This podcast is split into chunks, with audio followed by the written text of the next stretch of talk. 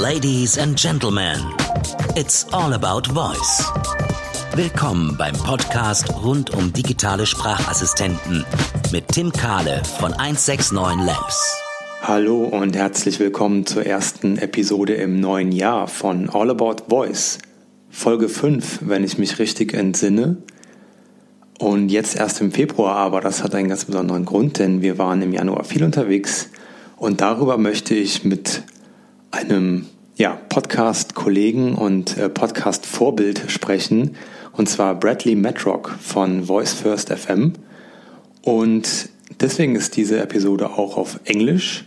Und wir wechseln jetzt die Sprache und ich wünsche euch viel Spaß mit Folge 5 und dem Rückblick auf zwei spannende Events. Hi Bradley, I'm honored to have you on my show after being guest in your podcast this week's in voice last month. Please, thank you for having me. Please share a few words about yourself. Sure. So my name is Bradley Metrock. I live with my family in Nashville, Tennessee. I run a company called Score Publishing, which is also based in Nashville, Tennessee. Uh, we have our hands in a lot of different things, but one of the things that we enjoy doing, we produce a number of conferences that take place over the course of the year. One of those conferences is, of course, the Alexa conference, uh, which we were thrilled to have Tim, you, and Dominic from 169 Labs as part of that. We were so honored that you were willing to come over from overseas and be part of that and, and share uh, information about Alexa adoption um, overseas. Uh, that was phenomenal. Another thing that we do is we own and operate the podcast network Voice First FM, which is the podcast network for the new era of voice first computing.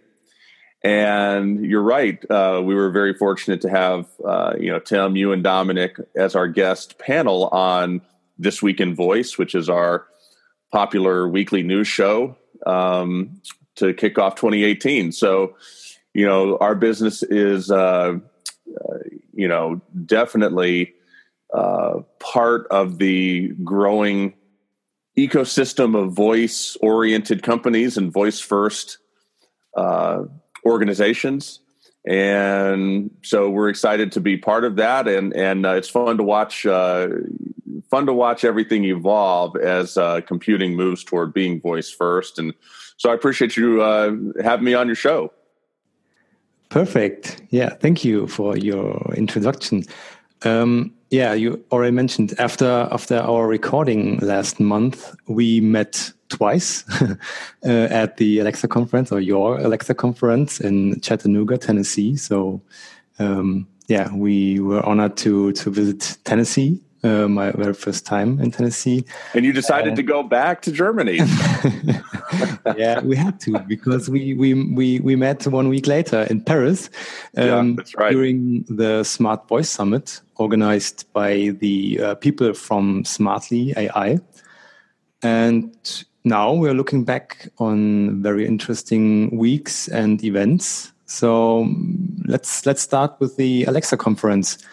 What are your thoughts and, and, and main takeaways as a host, as attendee, as voiced enthusiast?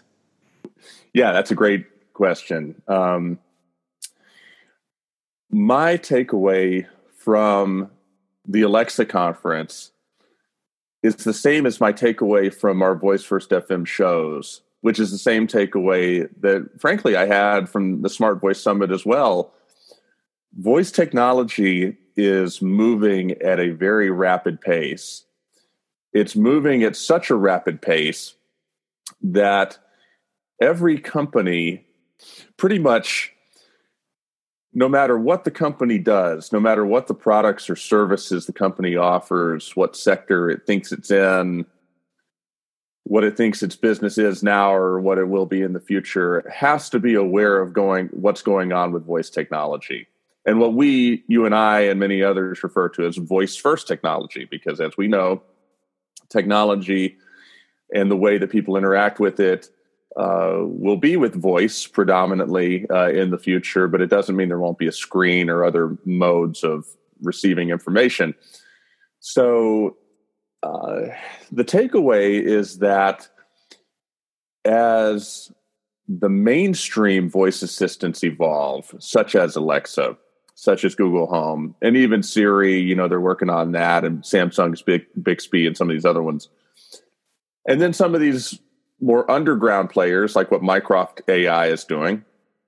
Um, as all of this stuff evolves, um, every company's got to be figuring out where they fit in, and every company's got to be listening really carefully to what the best practices are and understanding that uh, the future is out of necessity going to involve having a voice presence that extends far beyond informational, um, such as what you might get on a website, um, you know, about the company, the board of directors, the mission, the vision, you know, all that.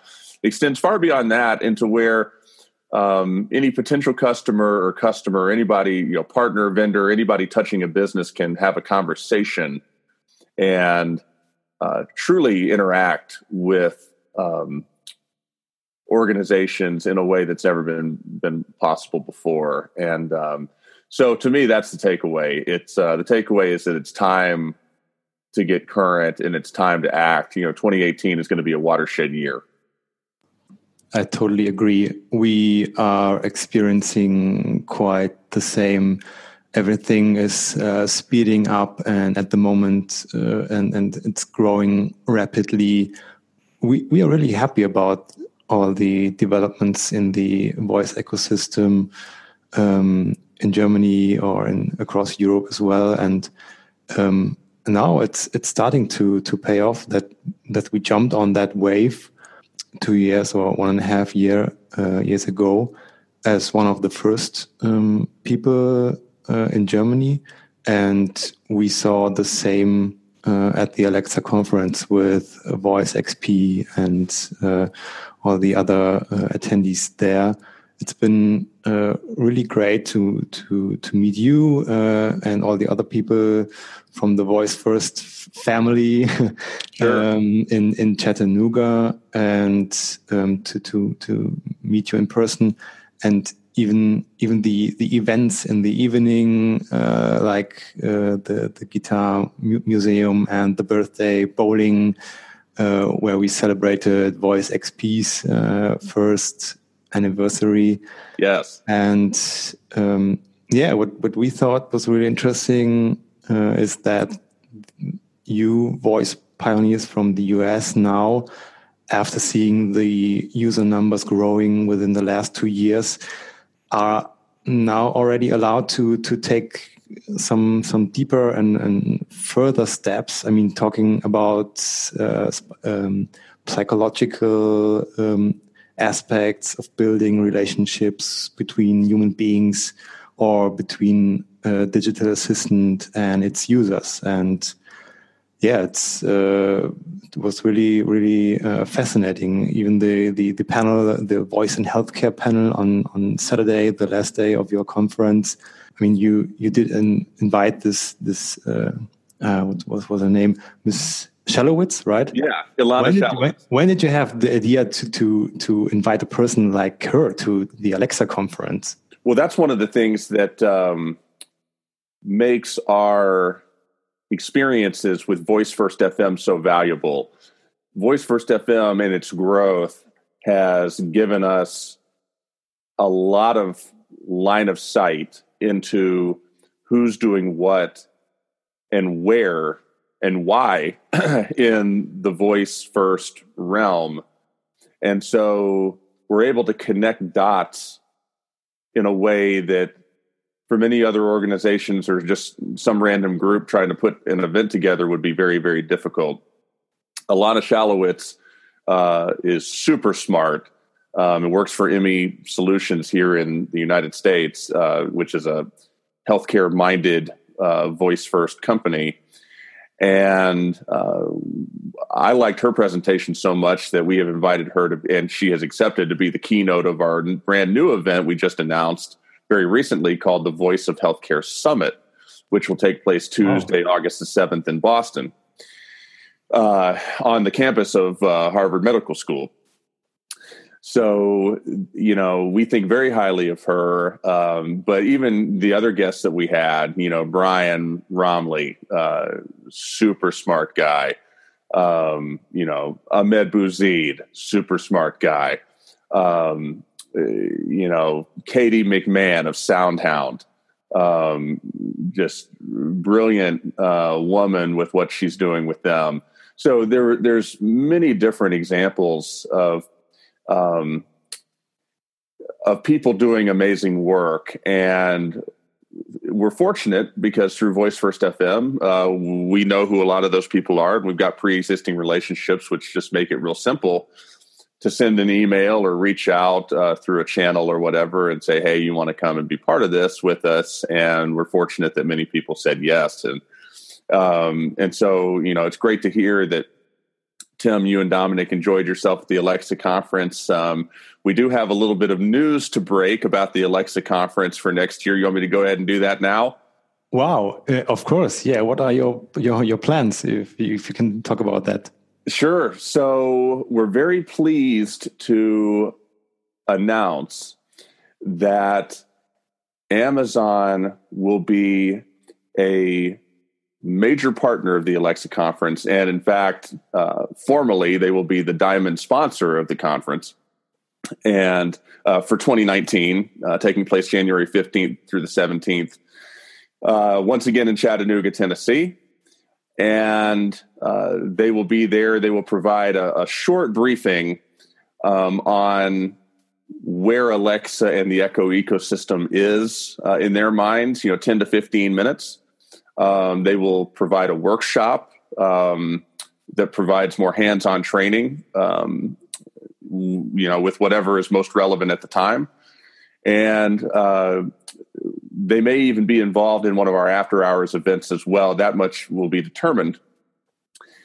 You know, it, it's it's super exciting to see Amazon um, partner with us on this event uh, because it is an acknowledgement that Amazon understands and appreciates the value of people being able to speak the truth and speak their mind about their technology and not fear repercussions, um, whether they're subtle repercussions or very blatant repercussions. You know, it's it's great that Amazon values um, open and honest and candid communication, because that's how we've branded the Alexa conference um, since we created it. Is there's plenty of opportunities for Amazon to to market itself um, and to spread its evangelism.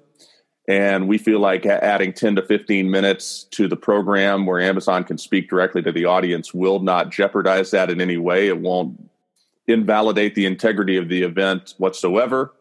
Um, it instead will just merely add a lot of value to the attendees who are there. And uh, Amazon, on the other hand, will be present to hear the various presentations. They'll be present to hear the questions and the answers that people ask and receive over the course of the event. They'll be present to speak to many of the people there. The idea that we've talked about is having a Q&A lounge where people can go and talk to Amazon Alexa personnel um, about their concerns. You know, that's sort of running in parallel to the actual conference. You know, that's just a, an opportunity that people would have separate and aside from the actual program.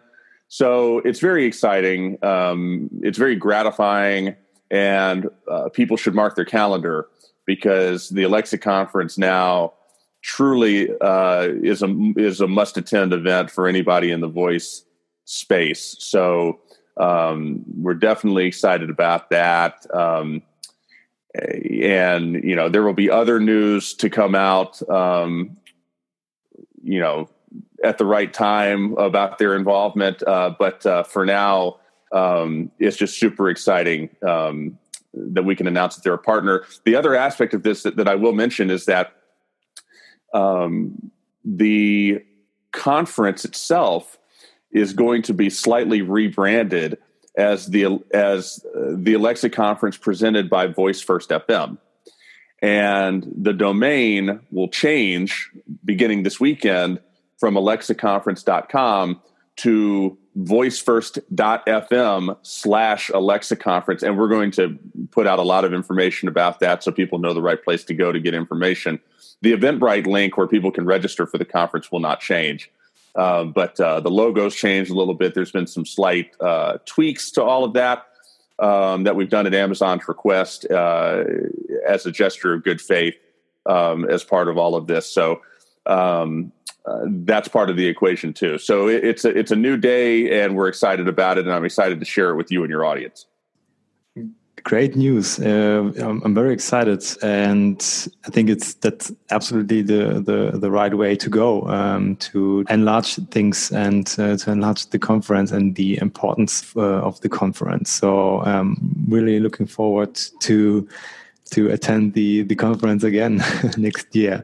It's going to be great. It's going to be a yeah. whole lot of fun. Yeah, very cool. All right, so maybe let's talk about a few minutes about Paris. It's been your first time in Europe, right? How was it? It was great. It was great. You know, both uh, my wife and I, uh, our first time uh, in Paris, our first time in Europe, period.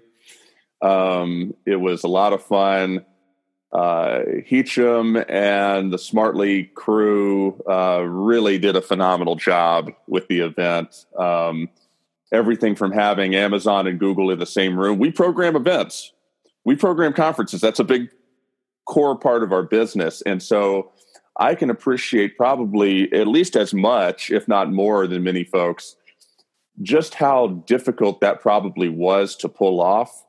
Um, but for the attendee, attending the Smart Voice Summit, um, that was a rare opportunity to see those two companies interact in very close quarters um, and get uh, some insightful information from both. And um, I thought many of the presentations were uh, very good. Uh, the one that I thought that really stood out to me was Karen Kaushansky, who we've had on Voice First FM before. We know uh, firsthand how smart she is, uh, but her presentation really was was next level stuff. And uh, and I would say the same for Bret Kinsella of VoiceBot.ai. Uh, uh, he did a very good job as well, presenting a lot of uh, information that um, that really he cultivates and he has access to through his business. Uh, you know, VoiceBot.ai, which uh, is a very well put together news and information site for voice and AI and all things related to either one of those. So, um, all in all, I thought it was excellent. Uh, I thought it was really well done. Um, I wouldn't hesitate to return either as an attendee or a speaker. Um, and it's uh, it it's a sign of the health of the voice ecosystem that you're seeing more and more quality events being put together. Yeah, exactly. For for those who who weren't able to um, attend the conference, I, I, really enjoyed the the presentation from from Karen as well. And Karen's point was that we have to. Uh, in the future, we have to expect that there will be multi-user, multi-device, and multi-modal voice experiences. Uh, Brad Kinsella as well, very good. And I, I also like the, the presentation of uh, Ben Sauer. It was kind of yeah another way to um, uh, present uh, things or stuff. And from a um, yeah, we, we are doing voice apps every day now, and from from this everyday business perspective, I really really like that he pointed out that designing and testing is a very, very important part of the whole process while building um, voice experiences. Yeah, it was really, really great. And uh, even the, the, the second uh, day of the summit, where we had some yeah, different workshops and where we made groups and, and talked about concepts and ideas. And this was a really, really hands-on part of the of the summit, which I really liked. Not just sitting in the audience and listening to the speakers, but even to um, yeah to jump in the the process to to build voice experience was really great. Yeah, I thought that the format of the t- how they split the two days up was uh, really spot on. Um, you know, and uh, so people could get information, they could get briefed, they could ask questions, they could get up to speed on day one, and then day two get their hands dirty. Um, you know, get to, with getting hands on with some of the actual technology and some of the best practices. Yeah, I, I liked the event conceptually just as much as I liked it. Um, you know, from for how it was executed. So yeah, uh, hats off to them. Yep. So maybe one one last thing. Um, in my opinion, the podcasts from VoiceFirst.fm are a great source of information for voice pioneers, voice enthusiasts, people who are interested in voice in the voice ecosystem all over the world. And um, because you are doing the podcast, I'm doing the podcast in Germany. That was my inspiration to do it. And um, maybe you will uh, spend a few more words about the um, what industries and verticals um, you're you're um, talking about in your your podcasts, and maybe what are your plans for the future there, or what did you uh, remember that you yeah got two more um, podcasts into your network? So you know, Voice First FM, we see as something that is going to grow right alongside with how the voice sector and the voice first sector itself grows. There's going to be new voices coming into the scene, coming onto the scene. Um, there's going to be new people showing up with new perspectives. There's going to be new minds showing up and new companies and new businesses that are arriving to try new things and new business models and new ideas. And we view Voice First FM, we view it as an absolute imperative for Voice First FM to do what is necessary to capture these perspectives and to allow the narratives to be out there that these people want out there and to tell the stories of the growth of the industry, to tell the stories of all these fascinating things that people are doing and to document that. And at the Smart Voice Summit, we did take the opportunity to announce some news that we had signed three new shows um, to the network.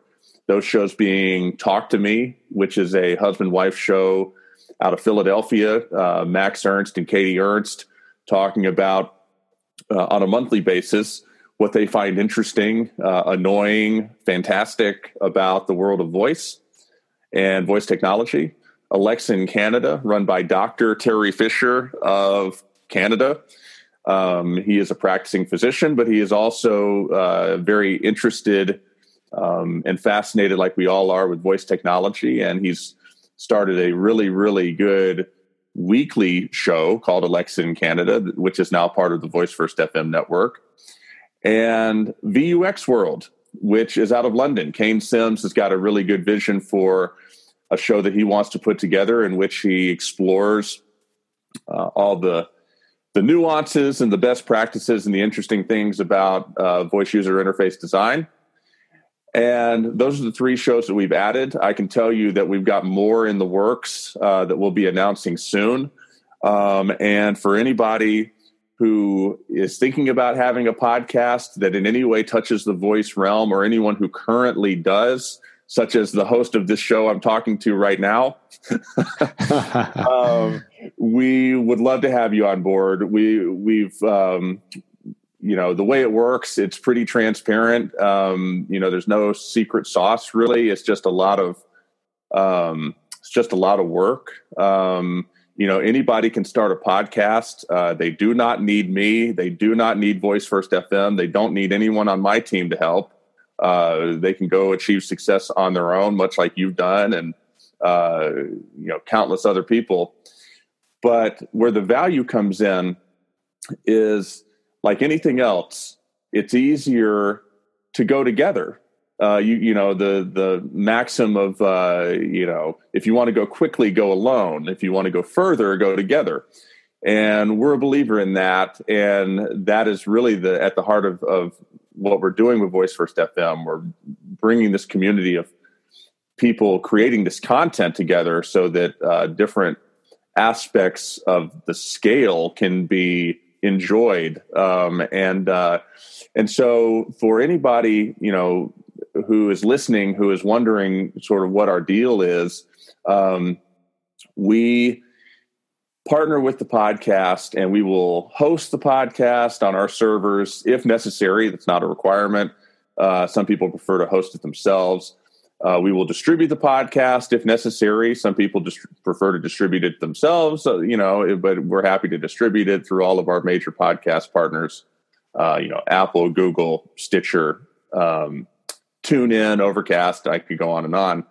Um, we transcribe every podcast. And what you'll see us do with the three shows that I just mentioned, we're going to go back in time and we're going to transcribe. You know, our transcription engine is how I refer to the workflow that we've put together to handle transcripts. And, um, you know, you can't just upload the audio and poof, out comes a transcript because what you're going to find out is that uh, the grammar is all wrong uh, the diction's all wrong. You know, it doesn't recognize, especially for technology related podcasts, it's going to get a lot of words wrong.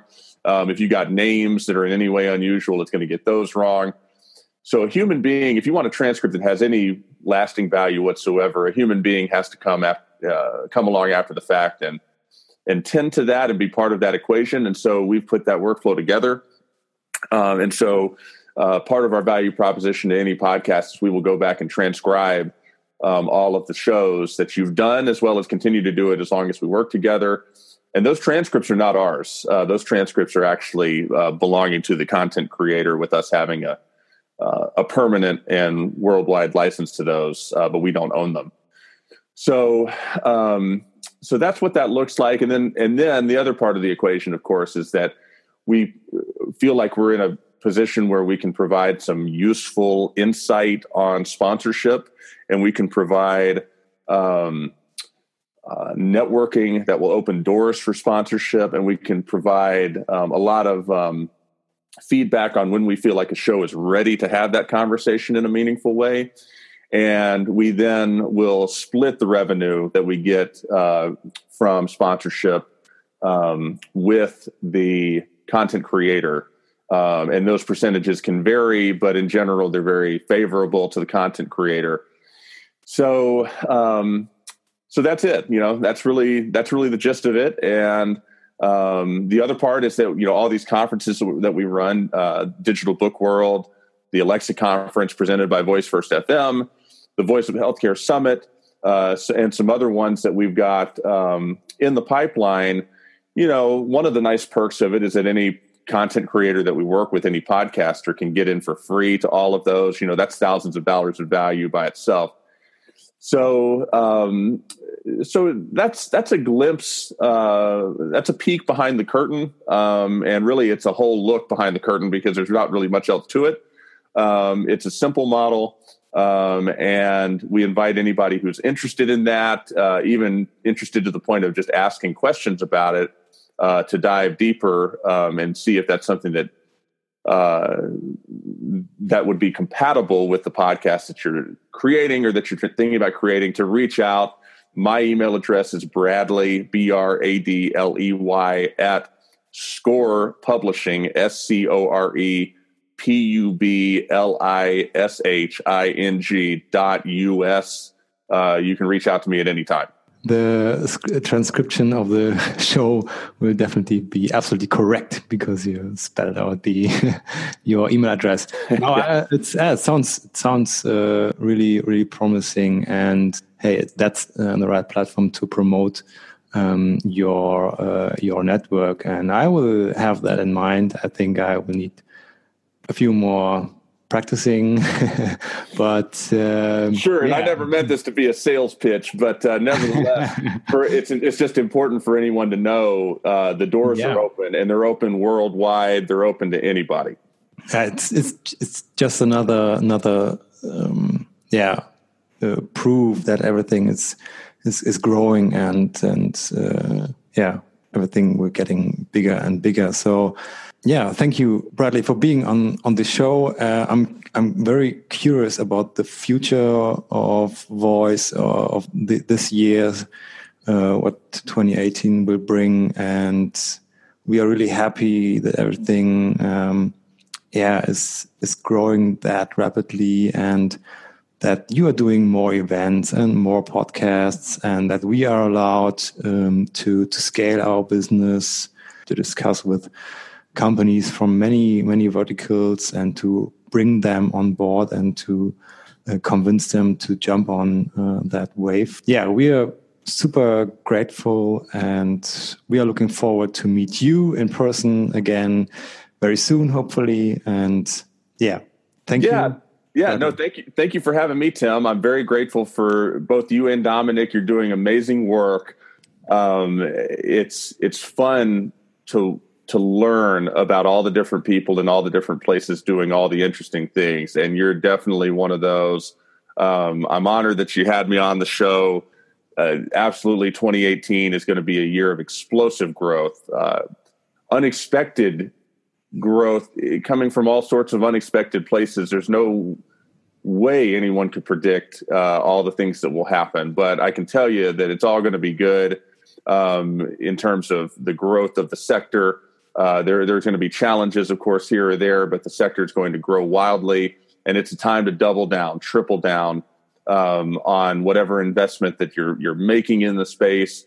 Um, and it's time to plant the flag. It's time to plant the flag and stake your claim to whatever it is that you want to be doing, whatever involvement that, that you want to have um, with it, because uh, it's not going anywhere. It's just going to be part of you know our human experience from this point forward. So yeah, thanks for having me on the show to to share my perspectives on all that, to share some news, and just to be part of this with you perfect closing words. We are ready and you're ready. And yeah, thank you, Bradley.